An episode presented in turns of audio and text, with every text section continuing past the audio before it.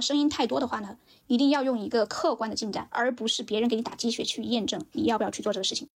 你在观望，这个不叫认知。真正能给我们带来价值的，一定是这个真的认知，而不是说停留在书本上的听到的别人的故事，那个是非常危险的。而且一直去囤知识的这种习惯，一定会造成你很大内耗。直白一点，如果说我想要变得更牛逼一点，我的交友圈子一定是要比我混得更好的，我才有可能再更往上走。我们遇到的时候就说，哎呀，是啊，现在当代女性就是会被困住啊，所以我们要一起做养成系大女主这个播客呀。所以被我们吸引来的听众，他也的确是有这个共鸣，所以激发了大家情绪嘛。可能我们在过去的路上，我们有自己的闪光点，或者有和同龄人相比做的比较好的地方，当然也有自己的不足。我觉得我们的定位可能更多的是，我们比很多想要出发但还没有踏出那一步的女生多走了那么一两步的人。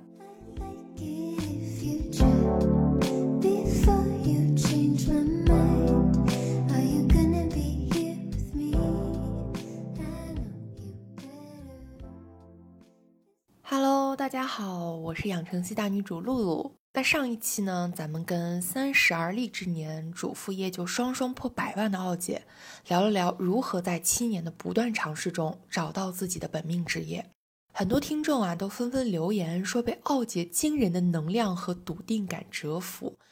也有同样面临年龄焦虑的朋友呢，从分享中获取到了勇气。那这一期呢是奥姐访谈的下期。我们一起来聊一聊，当主业走入巅峰时，奥姐又是如何开启第二曲线，并且在当年就实现了收入破百万的呢？以及在我们不断探索走出舒适圈的观察下所看到的那些困住当代女性的枷锁，还有不断突破枷锁的勇气和尝试，期待再次与大家共鸣。那我们后面就聊一聊奥姐的第一曲线和第二曲线吧。因为我觉得，其实刚刚听到奥姐整个的讲述，包括你是怎么从主业已经做到巅峰状态，然后又开始想要去选择新的路，那我觉得这段都是非常精彩的。我有一个很好奇的点，奥姐，因为刚刚一飞有说到说，哎，奥姐的主业达到了百万，和副业同时也达到了百万，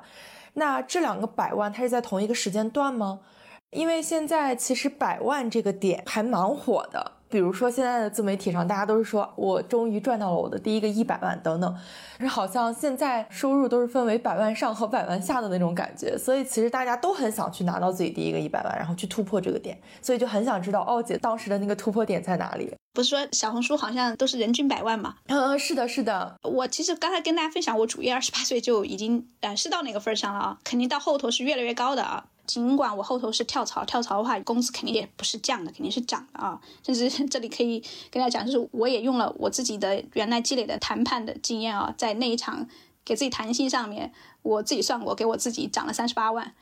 在那一场整个我跳槽完了之后呢，一直应该薪酬都还不错啊，肯定不是说是在纯当时过一百万这个级别了。那到副业这里的话，其实第一年我是二一年，我看六月份的时候，六月十四号发的知乎的第一篇文章，我七月份开始去做招生，但是招生的话是免费的招生，当时是想要去跑通整个训练营一个付费产品，然后到我记得是九月吧，九月份是第一次有一个店铺，那个时候是第一个月，我印象非常深刻，是四万。那样的一个收入量级，如果我去衡量二零二一年九月份到二零二二年八月份整个这个周期，应该是有百万的。这个的话，我也很好奇啊，就是奥姐，因为之前其实虽然是销售，但是也是为公司打工嘛。那其实你要运营自己的一个项目，多多少少我觉得一般大家都会有点踩坑吧。包括你要做到百万的级别，你需要招助理啊，你需要怎么？它涉及的环节、定价啊，各个方面交付都很复杂。为什么你又在类似开自己的工作室或者是小公司这样子的情况下，又能够这么快的拿到一个这样子的结果呢？第一点就是说，我去做一件事情的时候，哈，当然我已经遇到了一些客观的障碍，就是来自于我身边的人，比如说我当时男朋友，现在老公。但这个东西我们先抛开不谈，先说专注来看我怎么去做到的。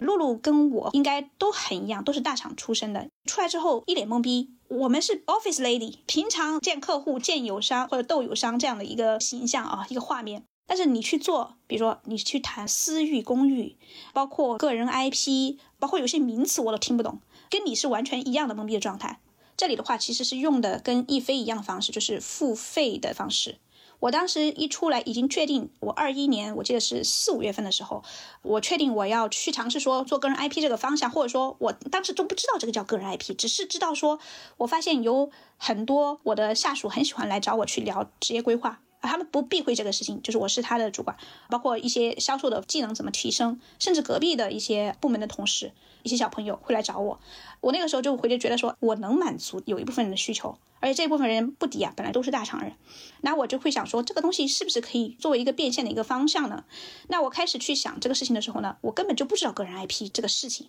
因为我的世界跟个人 IP 现在我认识的这些个体户小老板的这个世界完全。是个平行世界，真的是可以这么说。那我就用了一个我觉得最快的方式，就是去付费。我的付费的目标是学能力、学方法。我都不知道有个人 IP 这个东西啊。我再次说一下，我只是想说经验变现，甚至是说知识变现这个方向有拿到结果的人，我想找他们付费去咨询也好，去买课程去学也好。我的付费方向是这个。那我当时去通过。某个平台去约聊了一些专家，但是我发现说，这个人本身好像也没拿到什么结果。一个是某个国内非常出名的音频平台的某个读书会的会长，一个是本身原来也是在 IBM 干的，后头出来做教育公司的这样的一个合伙人。我发现他给我讲的全是一些方向的这些东西啊，也是一些鼓励你踏出来这只脚是对正的，给我了一些心理上的输出，对吧？给我了一些正能量。但是我不需要这些东西，我后头是报了一门课。这个课程也是我跟另外一个老板链接的一个专门去教 IP 打造这样的一门课，花了一千多吧。那个时候去报了这个课，然后去学到的，原来有个东西叫个人 IP，原来有引流这个说法，原来有公域这个说法，原来有私域这个说法，原来我还朋友圈可以是作为一个触达客户的一个像广告牌一样的路径，原来我没有这个意识的。从这个方面呢，就可以跟你们讲，我跟你们的思路不一样。第一个是我的付费的目标是学方法和能力。第二个呢，就是说我第一个要付费的，想要去实现的东西，要有一个人给我去讲一下全盘系统性的去讲一下我该怎么开干。那所以在我去付费这个事情的时候，可以给你们讲个小故事。就那个时候我花钱的时候，我老公觉得我神刀了，觉得说我一天想钱想疯了还是怎么的，真的是这样，因为他也是一个 office boy，从来没有做过这些事情的。他认为我就是想要去写个公众号。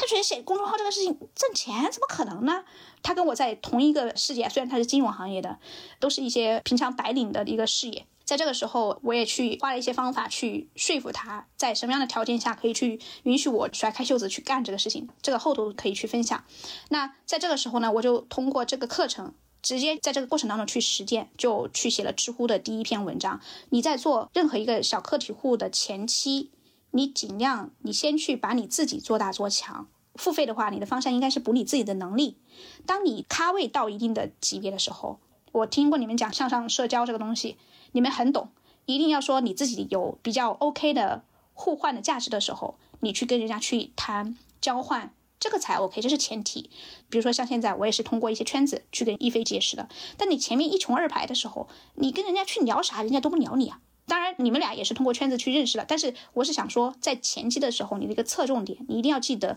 你的一个付费的方向，一个目标一定是先去积累你的能力和方法，用这些能力和方法去帮你拿到结果。第二步可能才是说通过圈子去开阔一些，比如说我最近跟一个做个人 IP 已经年营收五百万的那样一个老板去聊他的一些打法。但是如果说我是个 nothing，就是一个小白的话，他跟我聊啥呀？不会跟我聊的。明白。我想补充一下我的视角，奥姐。嗯，就可能你们是有着比较明确的目标和方向，所以当你们出来了以后，或者在探索的过程中，你可以去聚焦。那因为你们的热爱探索这件事情，它是前置的。那对于我来说，可能也有一批跟我一样的朋友，大家其实，在前面的很多年，更多的是随波逐流的那种感觉。比如说我出去读研，那我后来回国，我去到快销，去到互联网，其实一直仿佛是在被推着走的那种感觉。我没有太过多的去考虑到我自己心里真正热爱的是什么。所以其实当我出来的时候，我是很迷茫的。所以我一开始的那些付费的选择，我可能通过加入圈子等等这些，我其实更想的是，我想看看还有什么样的生活样本。所以可能我这一年，我觉得确实效率没有那么高。我做了很多很多的加法，很多很多的尝试，那也是直到后面一段时间，我才逐渐的明确我到底喜欢什么。那我再开始去做减法，这个是我的整个的一个流程。我相信也有很多人可能他跟我是一样的，所以其实也蛮想听听奥子的建议，就是我们怎么能够通过一个相对来说高效的方式，或者说是兼顾风险和收益的这种。尝试的路径，去更快、更好的探索到自己的方向，因为我觉得这件事情是很多人在面临的。其实，露露，你跟其他的很多我有诊断过的不分男女同学，其实走了很多曲折的路啊。你们的问题出在哪儿呢？其实是蛮明显的，你们做了各种各样的，就是比如说混圈子也好，怎么样也好，去增加见识。包括比如说今天来听这期播客的同学。他又知道了，原来在平行的世界有一个叫麻料的人做大客户销售，他的职业路径是这样的，对吧？增加了见识。但是呢，这里面有一个非常明显的点，见识呢，它终归是见识，它不叫认知。是的，什么意思呢？就是原来有一个同学在上个月，我们一个会员给我提了一个问题，他就说：“奥姐，我已经链接你一年多了。”这个人确实这样，我的每一篇文章他都看过，我的课他是个全家桶，全部都上过。包括做自我管理这些东西，他说我现在也去看了一些时间管理的书，我发现说大家其实讲的都大同小异。他就问我一句话，他说：“奥姐，是不是我在这个领域里面的认知已经达到了最高水平？”那个问题我该怎么回复的呢？露露，你也可以听一下这一段。我说对我影响最大的那本书叫《传习录》，那本书，王阳明讲的知行合一，知而不行，只是未知也。什么意思呢？他确实是看了我的很多的文章书。包括你刚才讲的，你有很多见识，看到了有这么多的样本，但是不好意思，这个不提高你的认知。当你真正的去做了那个领域的事情，然后拿到结果，这个才叫你的认知。我想说什么呢？当你已经见了这么多东西的时候呢，我更建议你先去找一个领域，你先开干。开干之后呢，比如说像我当年做了售前，发现说并不是我想的那个样子，就是说一定要做客户关系，有很多见不得人的事情啊，没有这回事儿的。我开干了之后，我发现我找到正反馈了，我就继续钻研下去。我开干的时间比较多，但是我可能长见识，我并没有一直在建。可能还有，比如说像刚才一飞说的，他自己做的投资圈，我原来听都没听说过呀。包括你说的做品牌、做快销，我也没有接触过呀。但是我找到了一个点，我开始干。干的过程当中，我在售前这个点发现了我能做销售，就开始干了。那这个时候呢，这个东西成为了我真的认知，因为我干了，而且还拿到结果了。然后呢，刚才说的那卡点的问题根结就是在于说，你见过了那么多 样本，但是你没有真正的去做一个尝试，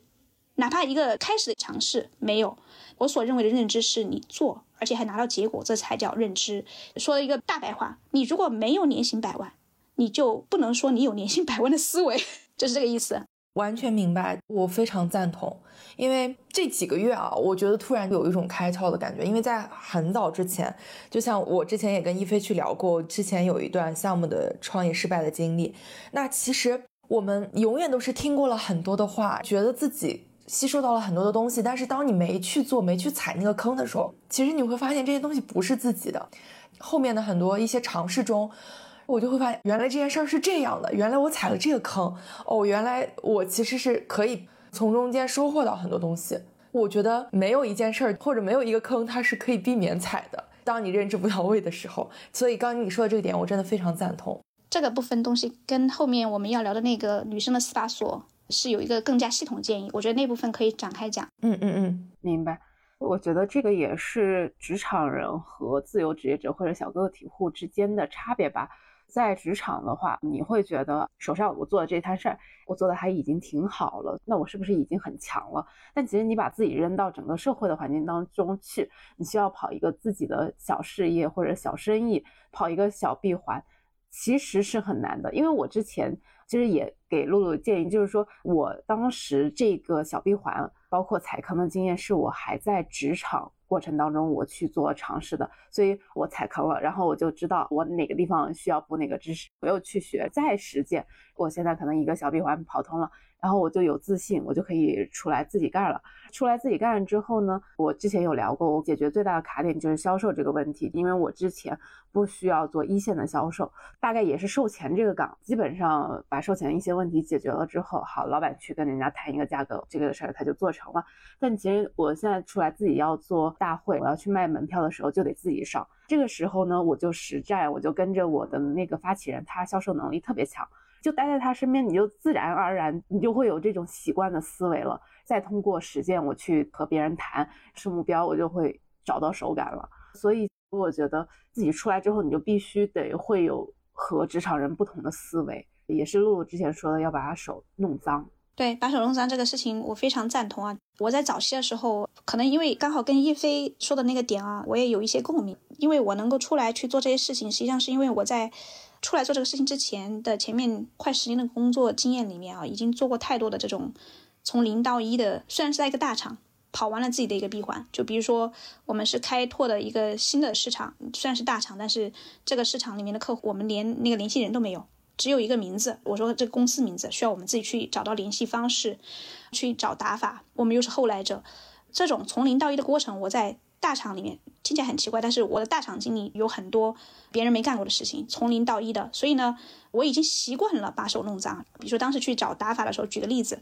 我想要去知道，比如说我当时负责的是互联网客户，互联网客户具体他们去做高层的客户关系，能用高层去影响这个项目能不能成，我就跟我的销售同学一起去见客户，去聊，我才能有可能找到这个感觉是怎么样，而不是说坐在办公室里面，包括。我做马里奥的初期啊，那个时候可能跟你们稍微有点不一样。那个时候，我把我自己的心态啊放得很低的。尽管我在职场上当时已经到了一个巅峰哦，我去做知乎的回答的时候，每篇文章是我自己写嘛。第一篇文章是白天写了一天，包括怎么样排版，用什么字号，包括前期我没有小助手，公众号前面几篇推送是我自己发的。字体大小、颜色这些东西都是我自己弄的。我当时已经有个界限，那个时候我没有盈利的时候、没有收入的时候，我不会请教小助手的。在那段时期，实际上是我自己一个人干的。但是你们可能觉得会很分裂，其实我在主页上面已经做到那样一个地步。但是申请个公众号、写个公众号推送啊，包括我跟我的每一个加过来的用户去聊这些事情，全部都是我亲自去干的。这个事情我没有任何的那种落差感，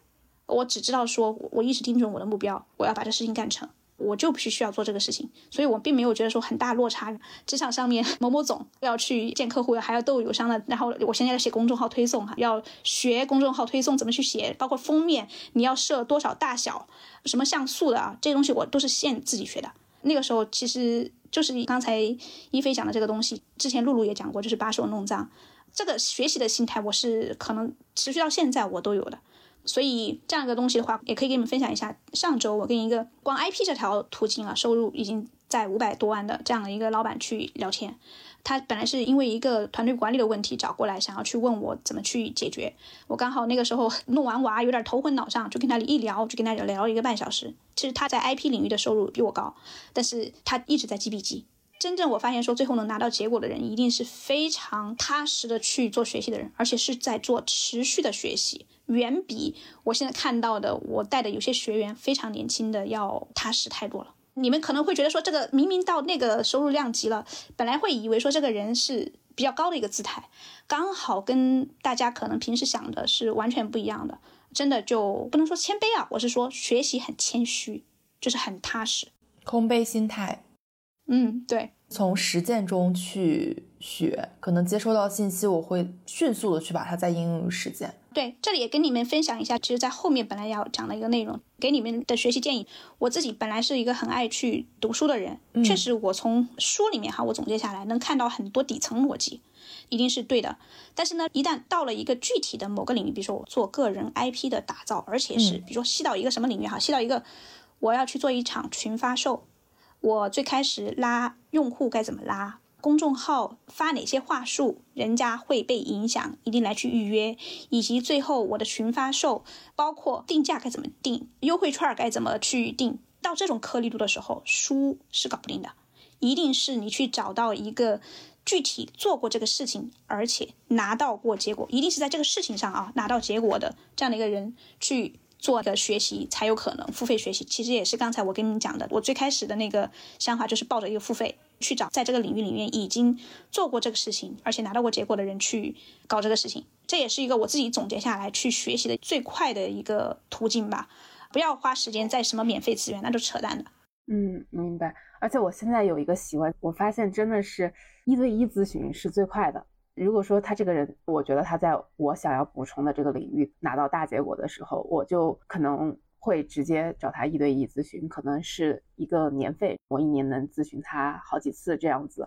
我觉得这个就是最快的，因为我可能咨询一次不够，我一年我可能会陆陆续续遇到一些问题，但是我需要一个人及时帮我解决问题。但是一菲，我要提醒你一点，嗯，你这个思路是对的，从你的角度来看是 OK 的。但是我们换位思考一下啊，嗯嗯，当那个人真的跟你的量级达到比较大的一个差距的时候，这个人一定不太可能去开设一个一对一咨询的产品，因为他的时间成本太高了。我只能这么说，当他的能量量级以及他做到结果的那个量级跟你差距不是那么高的时候，我们这么说，换位思考，他的 ROI。能够算得过来账的时候，他会愿意跟你一对一咨询。所以这一点要提醒你一下，你纯从你的角度来考虑来说，你的感受会很好。但是你找到那个人是不是一定是在这个领域里面做的最牛的人呢？这个事情要打一个问号。因为真正做到最牛的人，从他的时间成本来说，以我自己来说哈，我给你们举个最实在的一个例子，我去跟我的独角兽的客户去做辅导，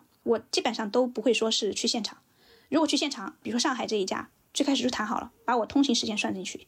同样收费，因为我的时间成本太高了。自己的能量场啊，到一定级别的时候，算的都是自己的时间成本。我们的时间是比较珍贵的，所以这一点要提醒你去想一下这个问题。所以呢，我会在中间去取一个平衡。如果说我想要一对一咨询，一种途径是说我自己变得对别人有价值。像我刚才说的，另外一个做营收销售做那个 IP 啊，就是营收在五百万量级的朋友，他来找我是因为说我身上。做团队管理这个技能是可能比他高一点点的，那我能够给他提供价值，那我也可以去问他一些其他方面的一些东西。那比如说我跟一菲你的链接，哎，我觉得说一菲你真的很棒，是一个全局，而且中间是很擅长社交，而且能有很多社交途径，你是一个社交节点，那我就愿意去找你。你自己应该。想这个方法，想要跟一些比较量级比你高的人去做一对一的沟通。如果你实在没有，比如说像我当时做马里奥的时候，在这个领域里面，哪怕我主业做的那么牛逼，我可以跟你们说一个小故事啊。我当时去报这个 IP 课，哪怕我是一个世界五百强销售总监，哪怕我是一个港科的 MBA，我当时去报一个 IP 课的一个组长，人家都不认，人家都没给我。但是我一点心理落差都没有。他找了一个当时在知乎的已经做出来一个粉丝的那样一个人去做组长。他可能已经见过太多了，这种主业很牛逼，但是去做互联网上面这些东西失败的尝试的这样的人，所以呢，当时我连那样一个身份过来，其实包组长人家也不认了，那我还是很好的当学生啊，作业乖乖做呀，提问按他的流程来啊，我去学啊，我第一篇文章知乎去爆料的时候，我对他来说肯定有价值，是他的典型案例呀，对吗？明白。所以这一点提醒你一下。对。我忍不住感叹一下，奥姐的时间那么贵，所以听到这里的听众们真的是赚到了。奥姐，所以现在来说的话，咱们这个 IP，包括整个马里奥个人 IP 的品牌和相应的一些课程啊、产品啊，其实已经跑得比较顺了。而且我发现，在团队管理这块儿，怎么建助理啊、实习生啊这等等等，我之前有听过类似的分享嘛，包括您刚刚提到的，也可以去给比你赚到更多。量级的这样子的 IP 去做咨询，其实我是想说，如果像咱们这样以前在销售团队里没有带过大团队，就是说管理这一块没有太多经验的话，那我们作为个人 IP 跑出来的话，是不是也会成为一个卡点呢？自己你得先脏活累活所有活儿。注册一个公司啊，写公众号啊，那些活都是得你干。到了你发现说你能够从这个领域里面的营收能够去支撑你去养活一个人，而且就是说你解放出来的时间能够去创造更大价值。这么说吧，比如说我请了我的播客的小助手，啊，播客的小助手给我带来的收益肯定大于他的工资的时候，我是可以去考虑这个事情的。现在你们的话，我给你们最实在的建议就是先去学会把你们自己业务领域里面的每一个细节，我说细节到细节到什么程度呢？我给你举个例子，我跟我的播客小助手前两周刚做了一个事情，花了一个半小时去做一张海报模板。什么海报模板呢？就是我们公众号上如果要去发播客的时候，那个封面那个图片该怎么发？为什么我花了那么长时间呢？因为我发现这个海报的封面呢，公众号推送的封面很有讲究。一个消息推送出来的时候是一个扁的长方形，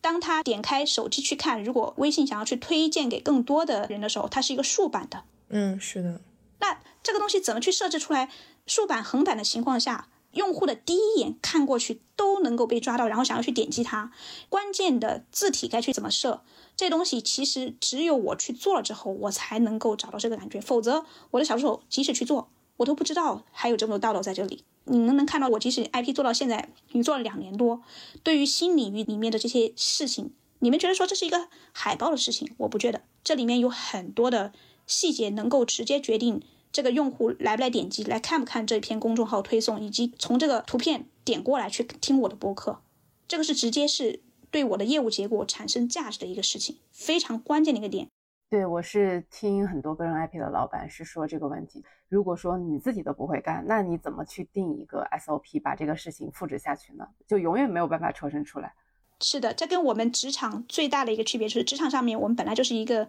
大螺丝钉或者说小螺丝钉。我只干一环节，我到下一环节的时候呢，比如说一个合同要到法务去审，法务知道了，但是不好意思，我现在是个体户了，这个最后的结果都是我去承担，我去外面再去找哪个法务的同事去帮我看吗？这不是很扯淡吗？没有的，就是你自己。对，这就是我看到奥姐你也有写到《创业三十六条军规》里面提到的这句话：创始人不会的事情，就是全公司不会的事情。才是一个道理。对对对，我觉得最后成事儿的人吧，哈，我说的不是说在职场上以打工人身份，而是说以独立的个体那成事儿的人，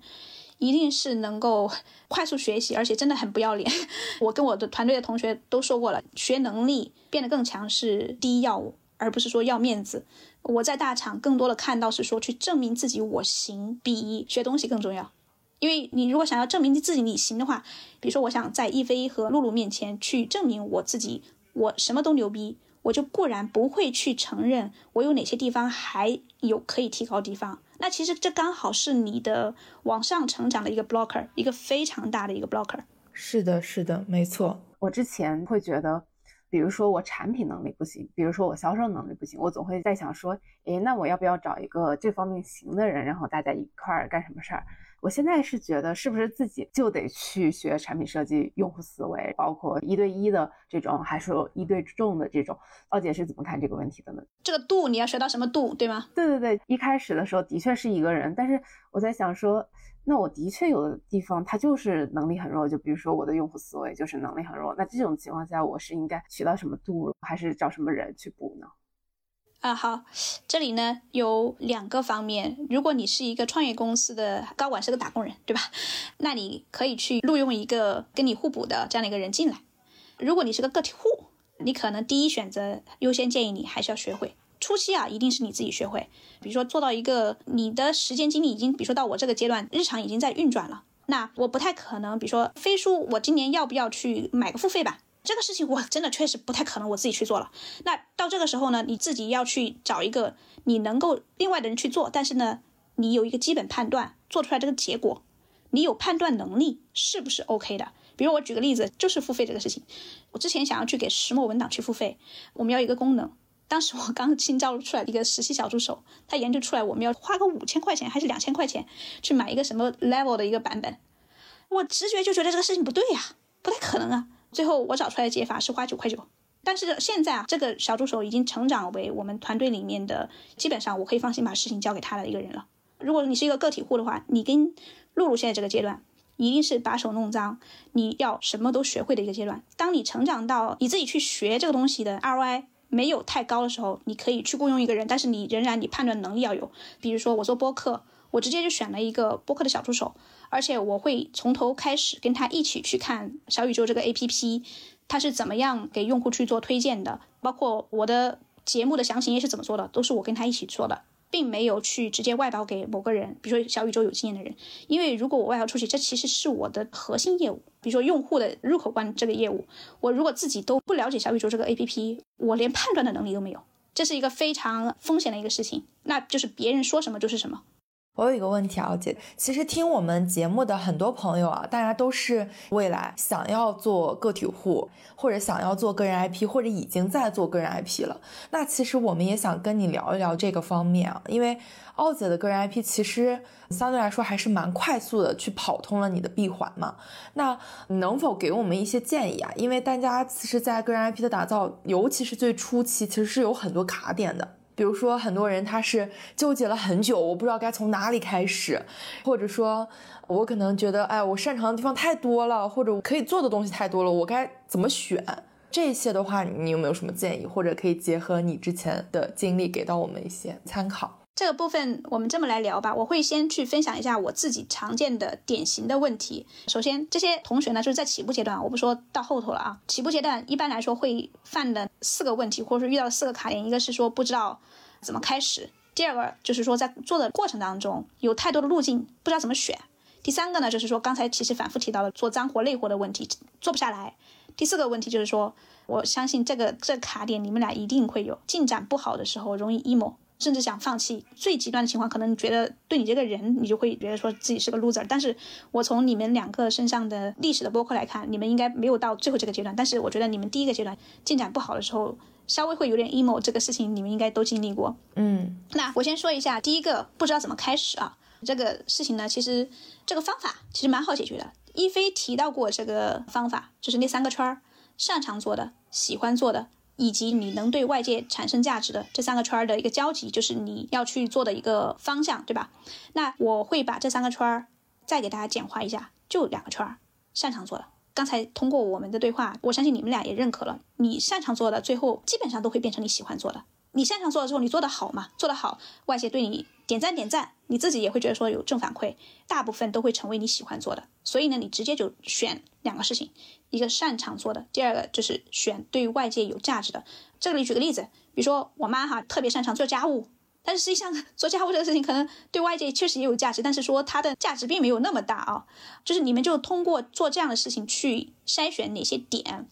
这里面啊，以我自己为例，我当时就有一个很直接的一个感受啊，很多人是愿意向我去请教销售的打法以及职业规划，这个一定是我擅长做的，而且他们给我的反馈很好，我觉得说这个事情毫无疑问肯定是对他有价值的，这个也是我擅长做的，这就是可以我去变现的一个点。但是呢，其实我也有另外一个点，就是自我管理嘛，你们大概也听说过，我常年都是很早去早起，最近的时间是四点半哦，这个东西也是我很擅长的。但是为什么我没有把这个东西变为主要的一个方向啊？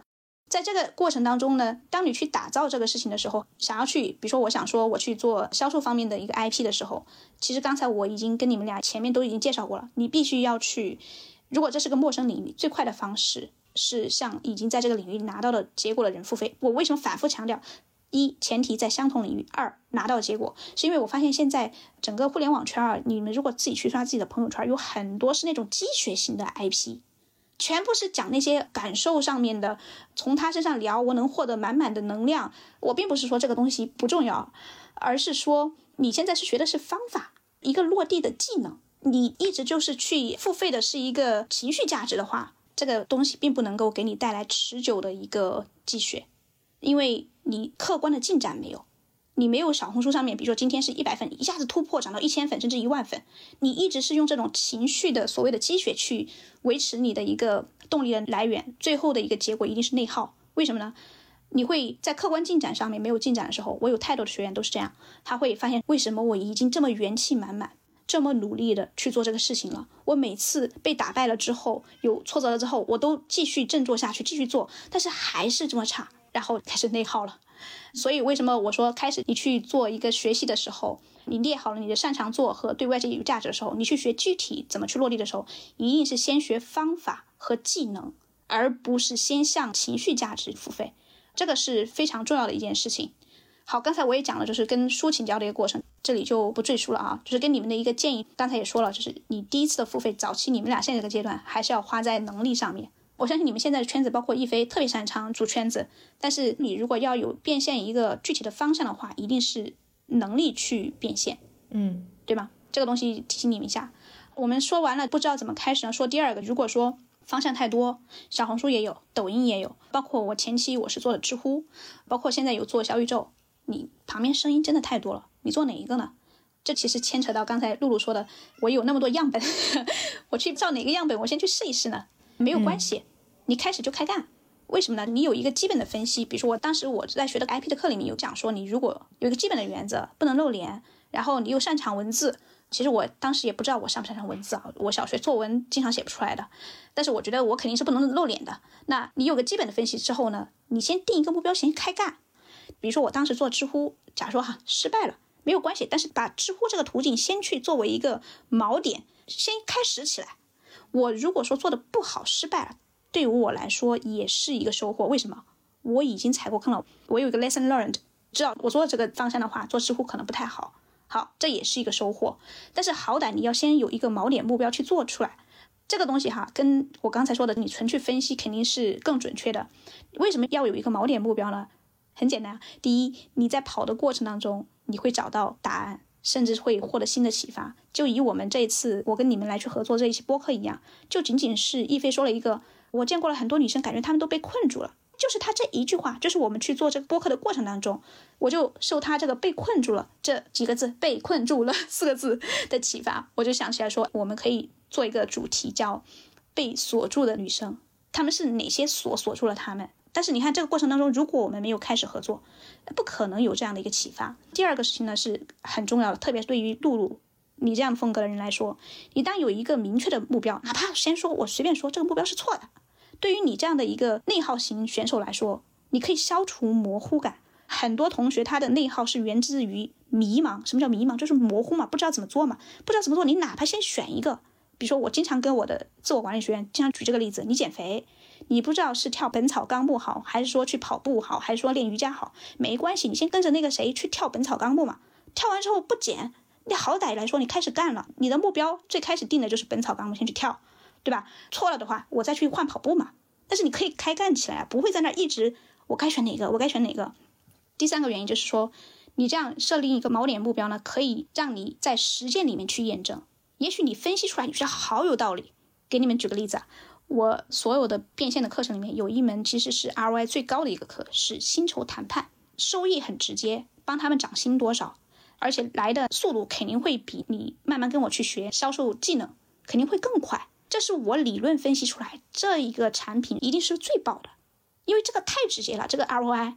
但是实际上真正推出出来之后呢，我发现说我没有想到的东西太多，比如说，并不是每个人现在都要跳槽，但是每个人现在都想要去学销售。第二个，好多我所认为的薪酬谈判他们会遇到的坑，比如说不会算自己的工资。我现在跟你们讲，你们也觉得说很吃惊，但事实上很多同学就是不知道自己的工资怎么算。举个例子来说，你今年拿满你的业绩奖金是十万。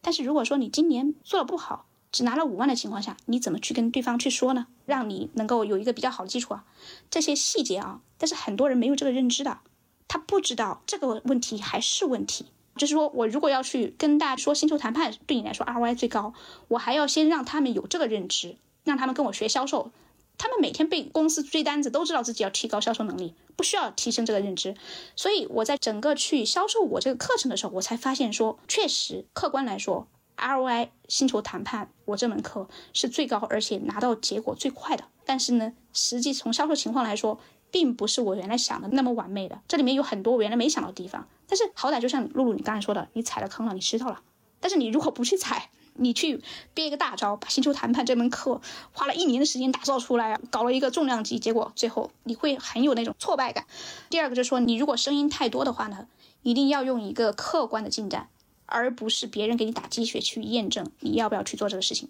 我给你们举一个最实在的一个例子，我早期在做知乎的时候，知乎其实并不是一个大家所有人都推荐的方向，因为他们都说知乎上面的喷子很多。老是去怼你，你说一个观点，他就马上怼你，你这个不对，变成了骂战，就是吵架，那个氛围并不适合你去做 IP，因为做 IP 就是你让人家认可你呀，对吗？这个逻辑是这么回事儿。说小红书的平台比较友好，如果你想做大流量哈什么，就去做抖音。我当时就只是选了知乎，因为我要做文字，我就去学知乎。这个过程当中，有其他的人不断的老板有跟我讲一个话，说：“二姐，你的内容这么好。”你应该去做抖音啊！抖音上面有一个某某博主，他的内容肯定没你好，现在已经到多少万了。另外一个老板也跟我讲说，小红书啊，女性付费意识也很强，对吧？也付得起费，你去做呀。你做你内容那么好，一定会起来的。你们知道为什么都摁住了没有动吗？你们能猜到吗？嗯，猜不到。有这么多人，而且当时我还是个小白啊，这么多人去给我建议啊，为什么呢？很简单，我做知乎、做抖音也好，做小红书也好，是为了什么？是为了我们引流的一个效率，对吧？结果我是为了引流，对吗？我为了引流啊，我就去问了一下，我说你们做那个小红书，当时我们有一个社群里面啊，那些老板都在做小红书，去做一些小红书的实操，他们都在晒自己的结果啊。今天又有比如说五个人加过来了，今天加过来十五个人，好，你们能想到为什么我不做了吗？因为我那个时候做知乎，一天加过来最高时候一百个。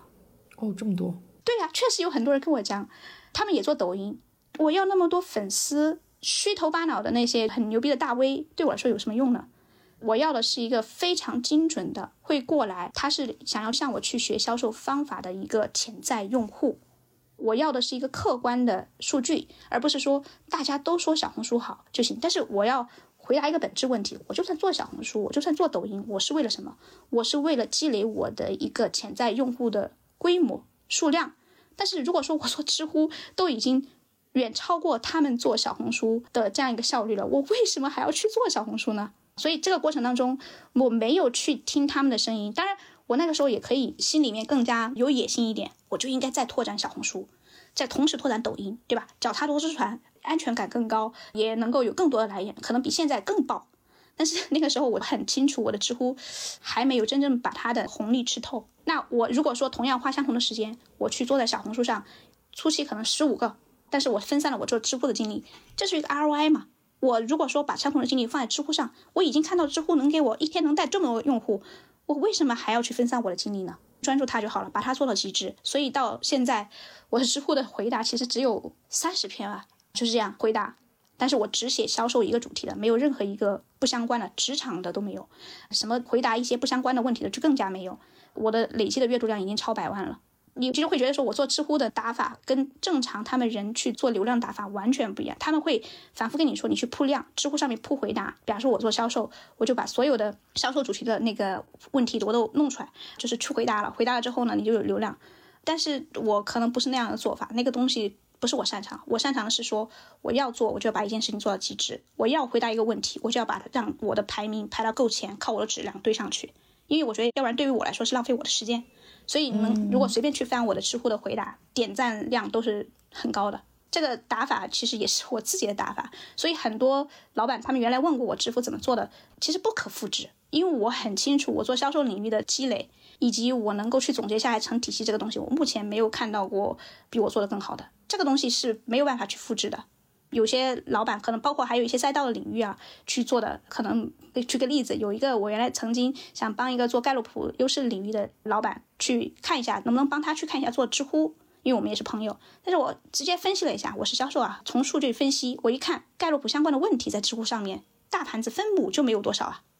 他不可能做到这个样子的。所以当时直接就跟他讲，你这个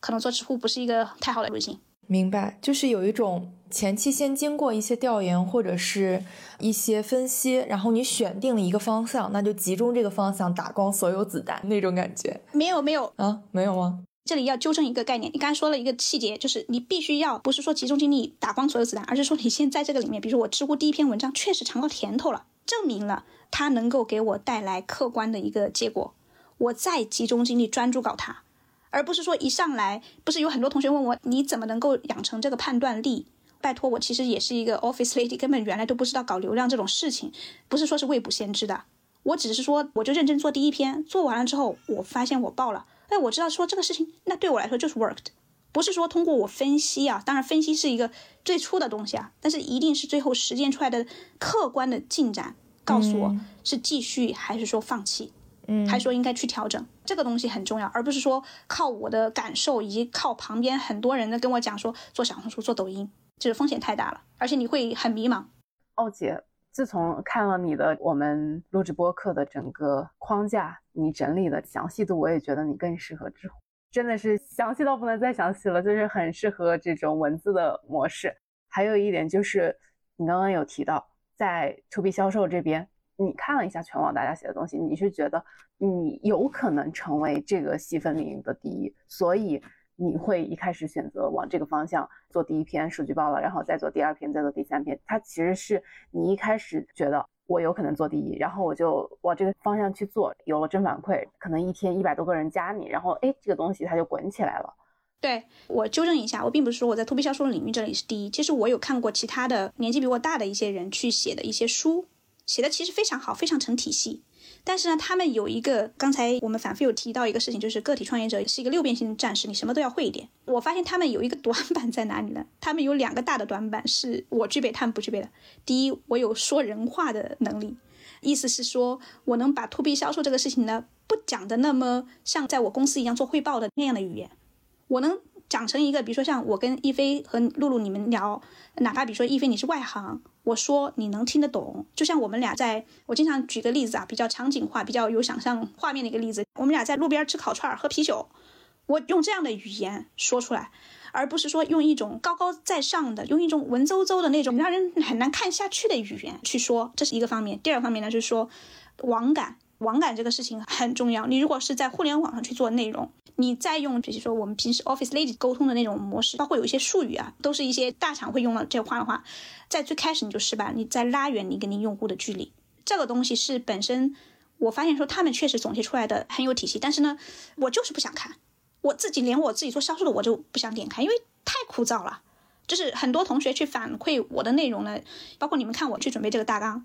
基本上没有说看不懂的，包括你们经历肯定跟我不一样，但是你们不会说看不懂。一定是能看得懂的，就是说人话这个事情，我们是打个引号，说人话这个能力是非常重要的。所以呢，当时我的第一篇文章讲的是，还算是说有一点逻辑性非常强，就是说为什么应届毕业生不愿意去做销售，逻辑性真的是一环扣一环的。我是一个逻辑控，但是呢，他们都能够不能说很轻松啊，整个看下来他会顺畅的想要看完，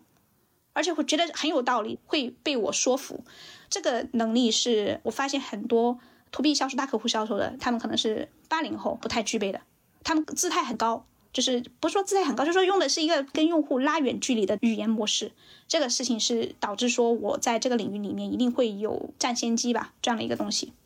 对，那我们聊了这么多，啊，咱们这一上午大概也就过去了。其实奥姐应该现在这么多个课程啊，或者训练营啊，或者是平台呀，都要在运营，那咱们是怎么做好这个时间管理的呢？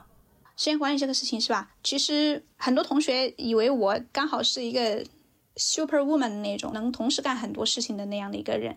其实到了现在呢，我的时间管理呢是更多的是说我能够在每个领域里面有那个魄力和那个决断力去选一件最重要的事情去把它做了。而且我在同一个领域里面，可能我不会把每个领域都排成一个都要去花我很多。主动的时间和空间去做的事情，比如说举个例子啊，刚才说的太抽象了。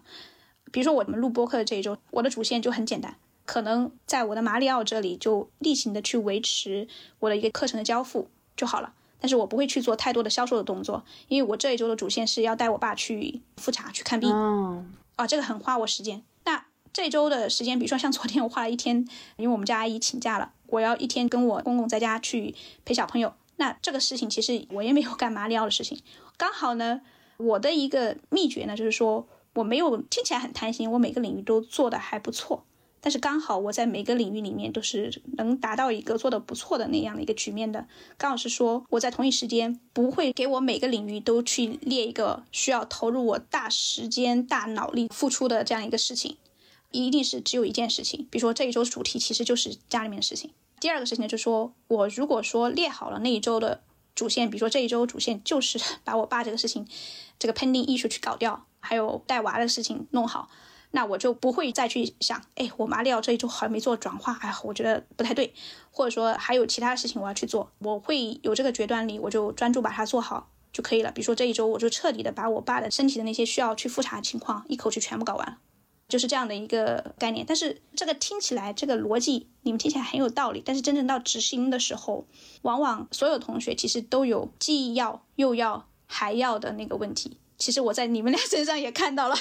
比如说一菲，你有做那么多项目，后头的话会发现你的一个瓶颈点一定是来自于这里的。我现在就有控制。自己就比如说，我就允许这一周自己的小红书没有怎么更新，因为我要把这件事情放在我那个大会上。下一周大会结束了，我再好好回来把这件事情做。我有点找到这个感觉了，要饶过自己。因为同时去做的话呢，你结果不会好。第二个，你还会容易 emo。对对对对对，你这一点我非常有同感。越是什么都想要，就是越是做不好。对，而且我之前是看你哪里更新的内容啊，你就说为什么好像家庭啊、事业好像各方面都还不错，而且家庭那边也有分好多个分支嘛。其实是因为你把每一件事都是做最有价值的那件事儿。就比如说，好，家庭这边我应该做什么事情带给大家的阈值，或者说开心愉悦的这个阈值拉到最高，那我就去做那一件事情就好了。这一点其实我也觉得应该对大家很有用。是的，比如说，在我经营家庭吧，经营我的关系，比如家庭关系，比如说跟我我原生家庭关系，还有我自己跟我另一半的关系，比如说我父母去做什么事情最能够让他们很开心，他们从我身上找到的，比如说带一个女儿出来，对他们还是挺关心的，挺好的。每年我们都可以一家人出去玩一玩，我发现这个事情对他们来说，尽管我花了时间一次旅行，但是效果会很好。比如说像我跟我老公。我就会发现说，他的一个嗨点在哪里呢？就是让他吃好肉、睡好觉。其实从我生完四十多天开始吧，我们到现在每周六晚上，我还是会陪他出去吃顿饭，吃一顿他想吃的那个肉食，然后我们再去散个步。这个东西就很快的能够去让我们的感情吧，又一次就是怎么说，双方之间那个美好回忆又多了一个。他也很享受这个东西，我不会去做一些可能我觉得对他好，但是他自己并不这么觉得的事情。比如说，我原来做了一个我自认为应该挺感动他的事情，比如说有一个咖啡杯，以我们他原来的一个微信头像去做了一个咖啡杯，我觉得这个事情好有意义啊，对吗？但是不好意思，人家觉得说也就好，也就这样，还不如跟他去吃肉，他就觉得说啊，你对我好好，你记得我。你觉得说是对他好，但是在他眼里面并不是这个样子。本来我也是说想让我们的感情更好，那我就发现说他对这个事情正面感受会更强的，我就去做这件事情就好了。但是我就不用再去纠结。你想我去给他定制一个杯子，花的时间比吃顿饭其实是更长啊。但是不好意思，我觉得说是好的东西，对他来说他不一定这样子认为。所以这也是一个小技巧，学会了，学会了。其实整体听下来，奥姐就是把各个方面的关系都拿捏的很稳了。也是符合我们这种大女主的形象，也是我为什么开始花更多精力在个人 IP 这件事情，也是有一部分受到奥姐的启发。其实我可能半年前就已经在关注了，不论是这种你行为方式的影响，还是说各个方面的影响吧，我觉得对我来说都是很有帮助的。所以其实我希望奥姐最后能给，比如说我刚刚提到的，我身边见到的很多大厂的女生，她们会有被困住啊，能量释放不出来啊，或者是想做什么又没有办法去做的这种困境。那你能给大家总结一下困住女生，她们目前来说大家都遇到哪些困境？枷锁。对对对。为什么我觉得说今天这一档跟一菲和露露录的节目这么有意义呢？其实我平常大家的印象里面都是一个讲的会非常干，听起来稍微会花一点脑子去听的东西。我非常想去避免加一个女生的这个标签，因为正是因为我看过了太多的女生去思考自己为什么现在。造成一些困局的时候，经常会把女生这样的一个标签放在自己身上，说正是因为我是女生，所以家庭里面希望我稳定；正是因为我女生，所以我才会面临未婚大龄女青年这些事情、未婚未育这些事情啊，职场上怎么被潜一下？正是因为我是女生，所以我有那样那样的卡点突不破。我不想去给大家有一些这样的印象，所以在我输出的所有的内容里面，我都会去把性别这样的一个标签给抹掉，因为我去输出这样内容。像我们今天这样一个比较彻底的谈话，我可以把这些缘由去讲出来，大家会理解。不要去记得自己这个女性这个标签。但是今天已经讲到这里了哈，大家已经听完了前面的所有的这些东西之后，如果有耐心的话，我可以倒是跟大家去讲一下我看到的女生这个标签上困住大家的那个几把枷锁。第一把锁就是什么呢？他们说这里面呢有一部分也是对男性适用的，他们是指什么呢？指你的原生家庭，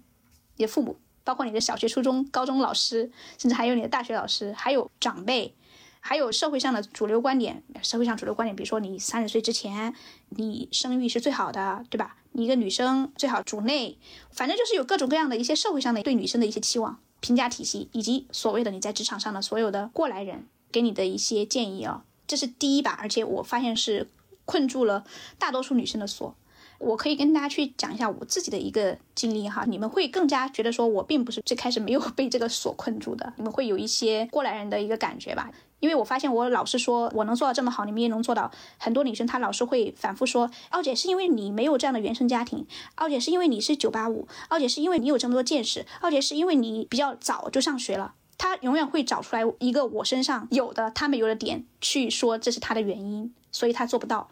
但是我想今天跟大家去分享，通过这样的一个故事的分享哈，能够让大家不要去找外界的原因。以我自己来说。我的原生家庭对我的影响是很大的，刚才也提到过了，有一些正面的影响，比如说我爸一定要让我自己有一门手艺，能够做得好，人家就记得你。因为我爸是个电工，因为他一直被人找，就是因为说他的技术很好，大家都去找他，所以呢，他就把 这个思维传递给我。但是传递到我，我并不是说学了个电工，但是他的言传身教告诉我，如果我不想饿死，必须要在某个专业领域里面一定要做得很好，人家才会信任你。你才能够挣钱，这是最朴实的话。还有做事情，你一定要踏实，你人要善良。你们刚刚也听到了，百万年薪，我爸的一个 反应是说，那你要好好工作。还有你自己要对自己负责，你不能等靠要，等着别人来给你喂饭吃。说白了就是独立自强。还有比如说你在你学习上面花多少钱都可以。比如说我印象特别深刻的两件事情，就是我爸在我大学的时候，我花了一万二去报英语口语课。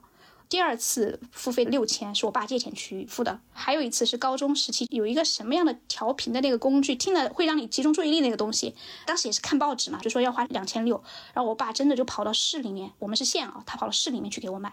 只要他听说是对我学习有用的，他一定会花钱去给我把这个事情给办掉，所以我现在在知识付费上面没有一点卡点，不太像一些女生。我一直在反复跟一些女生说，你观望了我这么久，其实我的最便宜的一门课，比如说六百块钱，但是你一年都没有行动，你觉得你一年的青春不值六百块钱吗？这是一个很简单的一个算账的一个问题啊。所以，我其实也有一些先天的影响，但是实际上，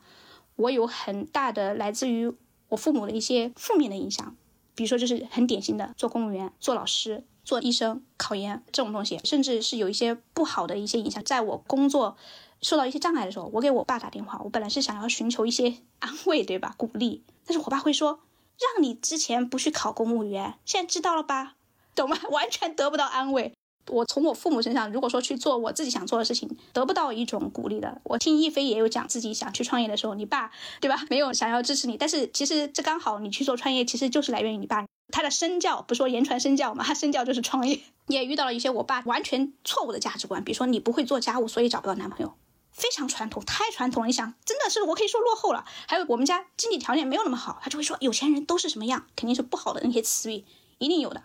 原来哈，我也花了比较长时间去解开这个心结，就是说，如果我的父母是另外一种父母，可能我能更快一些，怎么怎么样。我有听到露露原来有讲过，你很长时间没有跟你的 家里面人去开放朋友圈这个事情，对吗？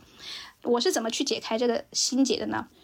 我把父母对我们的爱和那个能力去分开了。这是我最后去解开我心结的一个方法。我原来会觉得说，我父母小时候照顾我也不好。比如说，我现在我有一只鼻子，实际上是没有嗅觉的。但是其实这个事情早在我小的时候我就有鼻炎，但是我父母根本没有照顾得很好，也不知道有这么严重的问题。其实到现在，我估计他们都 不知道我的这个问题，以及我很小的时候我的那个小腿一到下雨天就会很疼的问题。他们也没有照顾得很好，还有刚才我说的，我我老爸，我让他给我鼓励，但是全是打击 这种问题。但是我会想说，这个事情我原来就会把这个问题归结为我父母可能对我不好，不爱我，就是这样的一个问题上。但是呢，我后头见识越来越多了之后呢，我把这个事情去跟爱和能力分开了。什么叫爱呢？给大家举一些很有画面的一些例子。我原来在米兰上班的时候，那个时候我让我爸快新年的时候过来，他每天就过来接我上下班。有一天我快下班的时候，他在公司大门对面人行道上等我。那个时候其实他已经提前十几分钟过来了。那天刚好下雨，那个画面我一直都记得，因为他来接我嘛，还没有打伞，他就在外面穿着一个羽绒服，手揣在兜里面，来回踱步。去踱什么步呢？就是边踱步边踢那个地面上那个小坚果，因为欧洲都有很多鸽子，他就踢那个坚果，踢给那些鸽子，喂给那些鸽子吃。但实际上他在淋雨。我那个时候就在想，其实我爸是爱我的，他来接我嘛。还有一些故事啊，比如说我做马里奥之后，他肯定更加不知道什么叫个人 IP，他只知道说我做的这个事情是一个能通过视频号那个刷微信上下滑动，因为我的大号关注了马里奥这个号，他又是我的好友，所以 微信会推给他，对吗？某一天他看到了，听到了我的声音，滑到了我的直播间，他就以为这么上下滑就能滑到我。有一天他就一直这么滑，是为了什么？是为了滑到我。我相信你们自己也会有一些感受啊。我买第二套房的时候呢，我爸就把所有的他的退休金全部都给我，还帮我向我们老家人去借钱嘛。我后头当我逐渐有见识，也看过那么多书之后哈，我就会逐渐的找到一个方法，就是把父母跟我们之间这个关系啊，把爱和能力分开。我们首先绝大部分，我想说百分之九十的父母应该都是爱自己的，只是说因为受他们的能力、见识所限。他们给我们的一些指导啊，或者说照顾没有那么周到，并不是对我们最好的一种方式。但是不是说他们不爱我，只是说是他没有那个能力而已。把这个分开之后，我的心结就解开了。包括我现在，我爸去跟我说一些什么事情的时候，经常说一些话让我很恼火。但是我会觉得说，这是他的价值观，这是他的见识，他的能力就在这个层次，我不会跟他去计较的。我知道他是爱我的，这个是原生家庭的一个建议，去给大家做一个。分享啊，因为我见过了实在太多的人去把自己的这些卡点哈归咎到自己的一些出身上面。第二个呢，我看到有些同学，因为我们是应试教育长大的，我们都是普通家的小孩，做题嘛，一加一等于二，绝对不可能等于三。然后我们也习惯了刷题，提前去把所有题库都刷好了之后呢，我后头去答题的时候，我就能拿个高分。很多同学就是受我们的应试教育这样的一个影响太大。嗯，就是希望说提前去找到一个自己的解法，人生的解法是什么？比如说露露，你想谁来告诉我一下？我现在探索自我的那个路是第一步做什么，第二步做什么？我照着这个排本去做，我就能够做的最好，我肯定踏实去做。但是人生这套题它不是一个标准答案。我有很多次的经历，比如说我当年想要不要去美国去念脱产的 MBA，我当时中途还拿过另外一个互联网大厂，差一点拿到他的 offer，因为我当时那个后头 offer 被驳掉，是因为说我薪酬比较高，说销售不应该拿这么高的薪酬。但是最终我活的不会很差，一定不是因为说我现在这个路径是一个标准答案，一定不是的，这个答案一定是说需要你自己去探索。我只能说，如果要有个标准答案，这个标准答案一定是你自己去作为你自己人生的负责人。你自己去有一个主控权，你有这样的一个意识，你主动的去做你自己的事情的时候，你的人生一定是不断的正向的往上走的，这一定是个标准答案，我非常肯定这一点。另外一个事情呢，就是说我看到很多同学一直被一些外界的评价所挡住，就是他们说嘛，比如说你的职场的前辈说，你的社会的主流评价体系，比如说露露来找我找马里奥请教。我把你一顿狂输出，说你现在做的这个东西就是是个差的方向、错的方向，你很会受影响，因为你会想说，哎，奥姐其实做 IP 拿到结果了，我听她说的话，我这个是不是要调整？其实有一个非常简单的，要不要去听这些评价的一个标准，很简单，用客观进展来去看要不要听。像我刚才举的那那个例子，我为什么在持续做知乎前面啊，没有去做小红书和抖音？不是说我没有听到这些评价，也不是说我觉得这些老板做的很错，而是说我用了一个客观的标准，我做这个事情就是为了有一个新用户。但是我现在这个客观的数据来看，我这个结果是好的，所以我不去做其他的新的渠道。我相信露露有这样的一个经验，就是你自己的一些销售项目，你的一些客户关系。当你进展不顺的时候，你主管经常会进来说你这个能力不行，那个能力不行，这里错了，那里错了。我并不想说你的主管评价不好，你如果想要去冷静下来去分析，到底你的主管说的一二三四五是哪个对，也很简单，你用客观的进展去衡量。包括有些同学，原来有一个交大毕业的我团队一个小朋友非常好玩，他回来跟我说姐，我跟采购的关系很好，晚上陪他加班，给他买夜宵吃，叭叭叭叭，我就说了一句话，我说。这一周这个合同能够递到他们 CEO 桌上吗？如果递到了，证明你关系好；如果递不到，就不行。结果到我离开我前一家公司的时候，他都没有把这个客户搞定。这就是一个用客观进展去衡量任何事情，我觉得是一个比较理性的态度，更加能够让你去摆脱这些外面的一些评价。这是一个对于你初期的时候的一个解法。当你后头比如成长到一定阶段，你有太多了自己的。比如说从零到一，包括我去做了一些选择，做马里奥可能也不是我老公支持的，包括现在我去做了一些事情，我不太会去在乎别人怎么说我，可能更多的是说我走的路已经是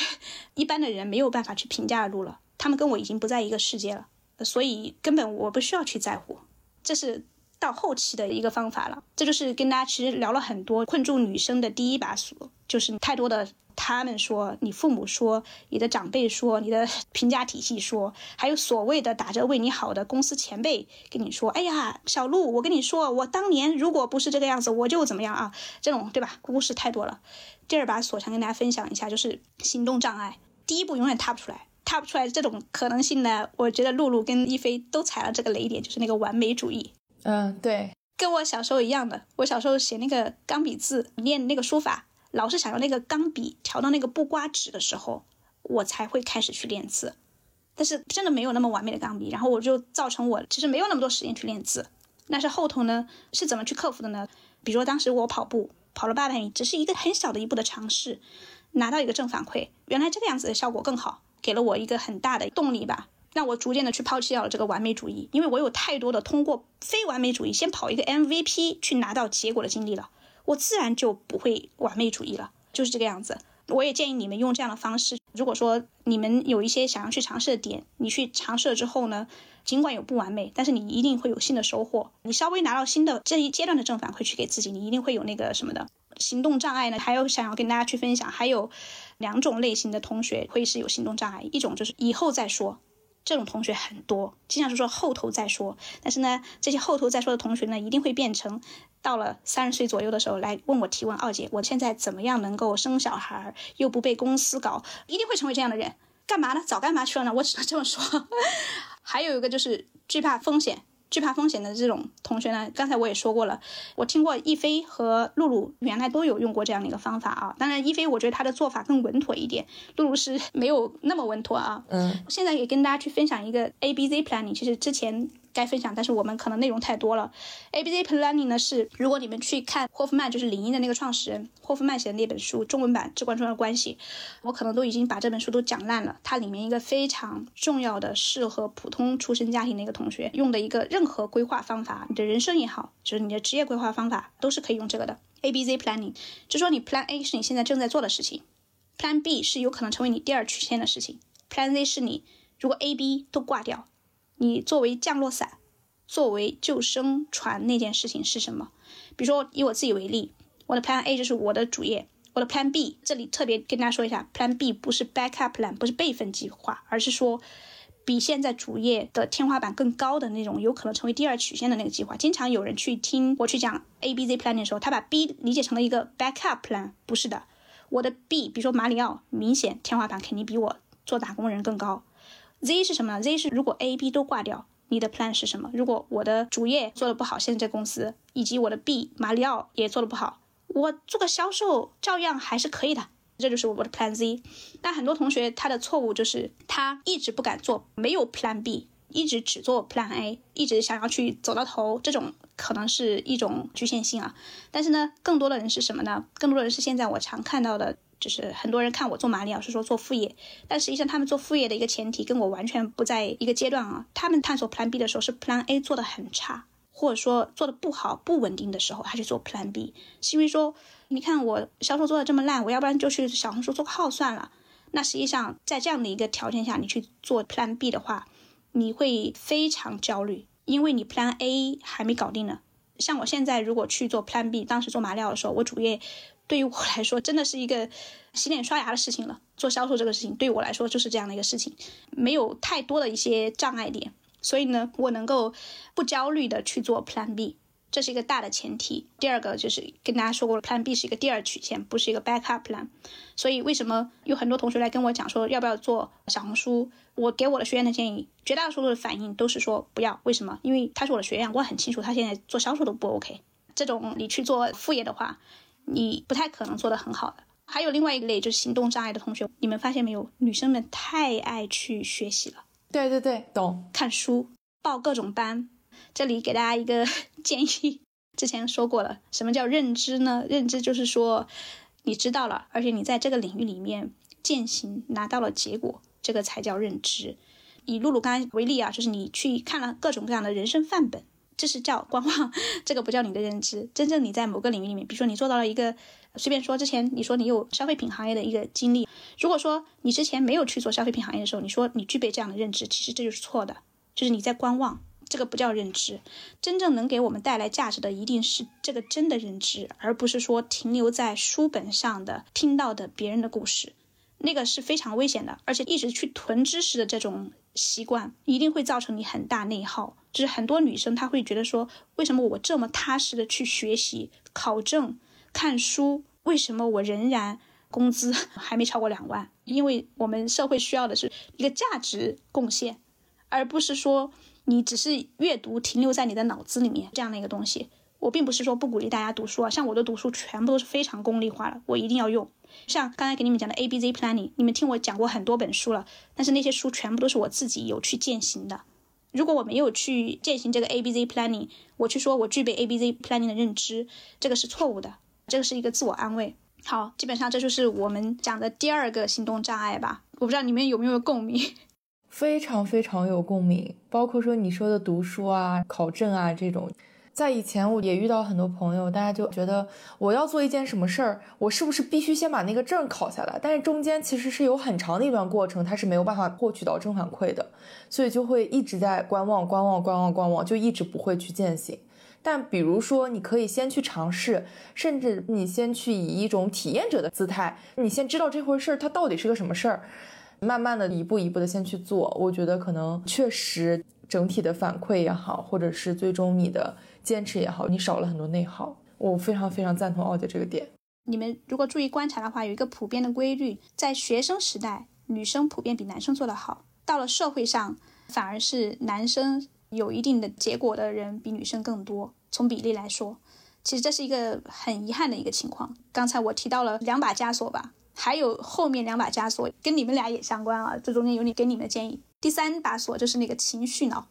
太多的用感受去做判断啊。女性普遍来说，她的一个特点比较重视感受，比如说像露露，其实这个方面，这个播客我观察一下能够做的比较好。其实露露非常擅长去。从感受出发去聊东西，其实大家喜欢听，这是一个非常好的一个点。你需要去有这样的一个点，让大家能够听得进去，引起共鸣，有这样情绪的一个东西在。但是呢，在我们生活里面呢，其实很多女性刚好自己很煎熬，也是因为这样的一个特点，感受太主导自己的一切了。我举例子，你对项目的判断，他觉得这个客户跟他友好，觉得感觉。这个东西可能比较直接，但是我现在举一个另外一个大家都会有共鸣，就是你跟你的另一半去相处的时候，我原来也犯了这个错误。给你们举个小例子，就是我那个时候跟我当时的男朋友，就现在老公去相处的时候，我出差，我喉咙痛，我就跟他说了，其实我希望什么？正常女生是说你关心一下我，对吗？但是实际上我的男朋友是个直男，不会的。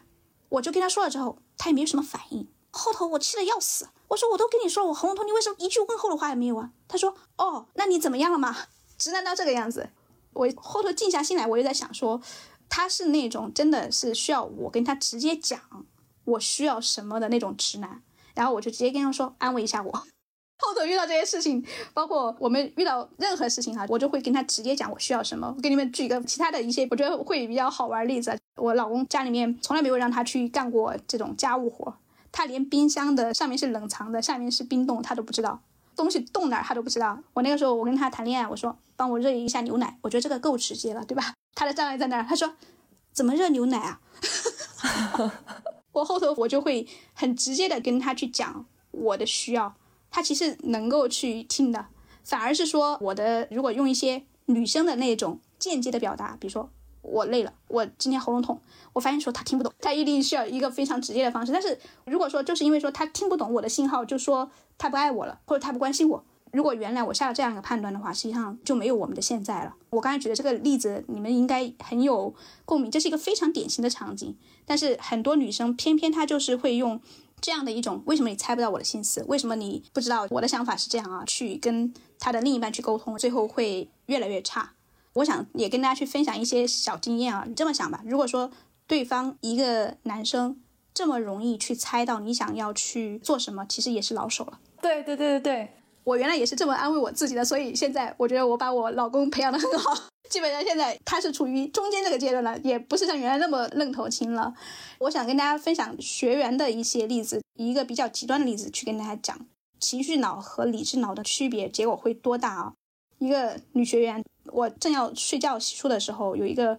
女学员来给我发了私信，说她有遇到性骚扰的问题。一般来说，其实我私信不会回大家的问题的，都会让大家去我们的一个社群的一个渠道去提问。但是我觉得他这个问题太紧急了，而且比较严重，他就给我说，这个同事他已经拉黑了，他计划向他的上级说这个事情，不知道是否妥当。他其实当时的跟他上级说的一个说法，其实完全是说这个人，呃，骚扰我。我不想以后再跟他合作，我希望就休假个几天。他整个的对他的上司提的一个诉求啊，全部都是像一个小女生。我生气了，我很生气，不要再来烦我，不要再让他出现在我面前。整个的调调是这种的。他刚好是我的销售学员，那天晚上刚好我看到了他的消息啊，然后我就跟他讲，你越是遇到这样的问题，你越需要冷静，否则你的问题解决不了，还可能让情况变得更差。因为你遇到了一个还蛮大的一个问题，性骚扰。你如果处理不好的话呢，后头的危险很大。我给他这么回答的：首先，第一个，你先要明确你这次跟你老板发这个信息目标是什么。如果目标只是说你就争取一周你休个假，让这个人不出现在你面前，这个男的他的犯事成本太低了，对吧？只是说不出现在你面前，感觉像 小姑娘闹一闹，不知道还以为你欲擒故纵或者怎么样了。你的目标应该非常明确，让公司处理他。而且有一些沟通的方法，怎么让公司一定会处理它？就是我告诉他一些我们销售课上的一些沟通方法。我有跟他讲最后的一个总结，就是说你现在提的两点诉求，一个是说让这个人不出现在你面前，第二个是说你休个假。这是整个的你的沟通方式也好，你的这个思路也好，都像一个小朋友、小女孩被惹到了，哄一哄就好了。你根本引起不了重视，也解决不了问题，还会带来风险。什么风险呢？如果对方再次。去做这样一个行为，这个对你来说风险太大了。第二，你们公司后面有些人有可能会嚼舌根，这个事情说不定啊，对吧？指不定是你的问题还是这个男的问题。好在呢，这个同学确实一个很听话的同学，他因为也是我的销售的一个学员，他第二天就来给我说那个人被开除了，他拿了一个休假一周的福利，而且还涨了百分之十的薪啊，就是这个样子。我想用这个案例去跟大家去讲呢，正常来说，一些女生的一个反应的话呢。你会发现说解决不了问题，对自己反而是很多的风险。刚才他的那个第一反应刚好又是绝大多数女生会用的一种反应，所以想跟大家去提醒一下。包括露露，你在前面几期播客里面，我有听到你经常会讲说，我的感受是，比如说 follow my heart 这个东西确实是 OK 的。但是你如果很多次都是 follow 你的感受，没有用客观的进展去评价的话呢，后头如果说长期你没有一个进展，你甚至会说是不是我的感受是错的？就会对自己有产生这样的一个自我怀疑，这个是蛮危险的一件事情。另外，想要跟大家去分享一个东西啊，前两天刚在俞敏洪的那个公众号上看到的他的一个做事和交友的一个准则啊，我觉得说的太棒了。你做事情的话呢，要做鸡头，不做牛后，要做到最前面，不做后面。但你如果交朋友的话呢，你宁愿去做牛后，做可能比较差，甚至最差那个人，但是不要做那个最好那个人。直白一点，如果说我想要变得更牛逼一点，我的交友圈子一定是要比我混得更好的，我才有可能再更往上走。我原来也跟我的团队的成员吃饭的时候有讲过这个话，就是那个时候我确实觉得有点无聊了。如果我的销售收入、我自己的工作收入、见识，在我这个年纪到了这样的一个线上哈，我会觉得说好像在我的交际圈里面，好像我确实是算比较出挑的了。那个时候我就跟他们说过一句话。一定不是因为我真的很牛逼，一定是因为我的圈子需要去换一换了，我需要再往上走了。所以这一点刚好是跟大厂很多想要去证明自己我牛逼的思维是完全相反的。最好的你去跟人去结交的一个方式是你去找那个圈子，你反而是比较差那个圈子，才有可能说你是 能够继续往上去成长的。当然，并不是说所有方面都比他差。比如说举个例子，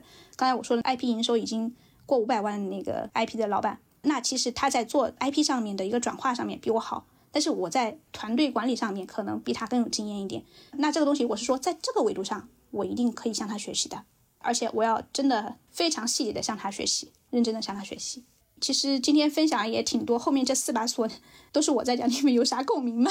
我是觉得每一个都好精准，就是拆分的颗粒度很细，因为我们之前可能就是感受型。其实我也有一点点偏感受型啊，然后露露肯定也是，所以我们遇到的时候就说，哎呀，是啊，现在当代女性就是会被困住啊，所以我们要一起做养成系大女主这个播客呀，所以被我们吸引来的听众，他也的确是有这个共鸣，所以激发了大家情绪嘛。奥姐当时也说我们这个取的名字挺好的，但其实如果说要拆分的颗粒度的话，我觉得哇，从今天奥姐讲的那么多内容。我们未来的选题还可以再把它拆分很多，然后再继续去延伸的聊。我刚刚就一直在看这个录之前的框架，我就在想说，不愧是在工作当中能够二十八岁拿到年薪百万的人，颗粒度就是不一样，也是我未来需要去细化的方向。我还有一点感受，就是说，奥姐的这个阅历能持续快四个小时不断的输出，因为我们这次访谈基本上是奥姐一个人在输出，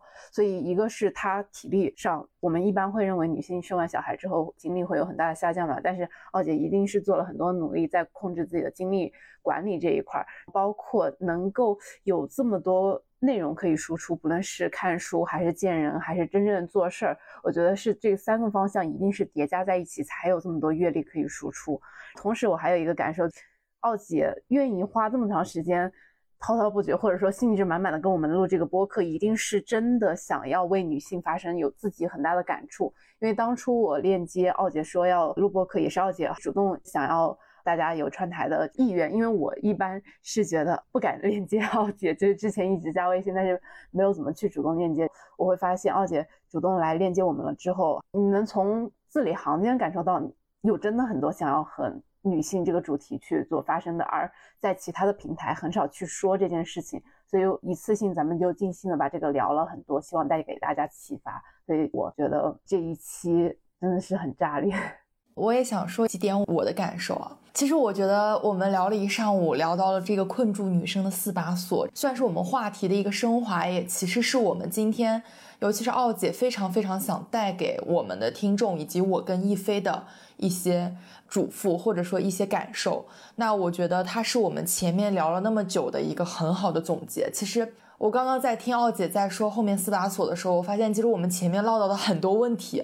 在这里又被重新提到，然后又被重新系统的去总结到了，给我的感触是非常非常深的。还有一个点就是，我感觉这次跟奥姐的连线啊，在这个时间点其实是非常正当时的。其实我跟亦菲在一开始做这个《养成系大女主》这个节目的时候，就像刚刚亦菲所说到的，其实因为我们对自己的定位或者未来想成为的都是大女主。我们觉得现在大家女性都会有很多很多认知的觉醒，或者大家都是想成为自己生活中的掌控者。而对于我跟亦菲来说，可能我们在过去的路上，我们有自己的闪光点，或者有和同龄人相比做的比较好的地方，当然也有自己的不足。我觉得我们的定位可能更多的是我们比很多想要出发但还没有踏出那一步的女生多走了那么一两步的人。所以我觉得这次跟奥姐的沟通，又让我们看到了比我们又多走了四五步，甚至更多步的女性，她的身上的闪光点，以及她给我们的很多很多的建议。我觉得这些会给到每一个听这期播客的人，